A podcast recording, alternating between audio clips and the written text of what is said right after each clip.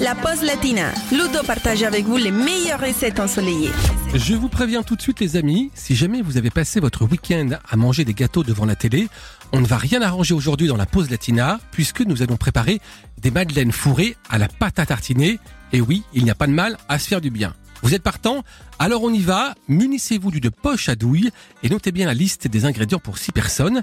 Il nous faut 125 g de beurre demi-sel fondu, 3 œufs, 120 g de cassonade vanillée, 150 g de farine, un demi-sachet de levure, le zeste haché d'un citron et 2 cuillères à soupe de pâte à tartiner aux noisettes. On commence, comme d'habitude, par préchauffer le four à 180 degrés. Ensuite, nous allons fouetter à la main les œufs et la cassonade jusqu'à ce que le mélange blanchisse.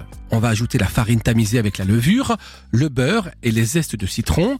On va bien mélanger le tout pour obtenir une pâte onctueuse et homogène et on va remplir les moules environ aux trois quarts. Maintenant, à l'aide de la poche à douille, on va injecter un peu de pâte à tartiner au centre de chaque préparation. On va enfourner pour 8 minutes sans ouvrir la porte du four pendant la cuisson, même si c'est tentant, au risque de voir la fameuse petite bosse retomber sur les madeleines. Après 10 minutes de cuisson maximum, les madeleines devraient être toutes dorées et bien rondelettes. Vous pouvez les retirer du four et les déguster toutes chaudes.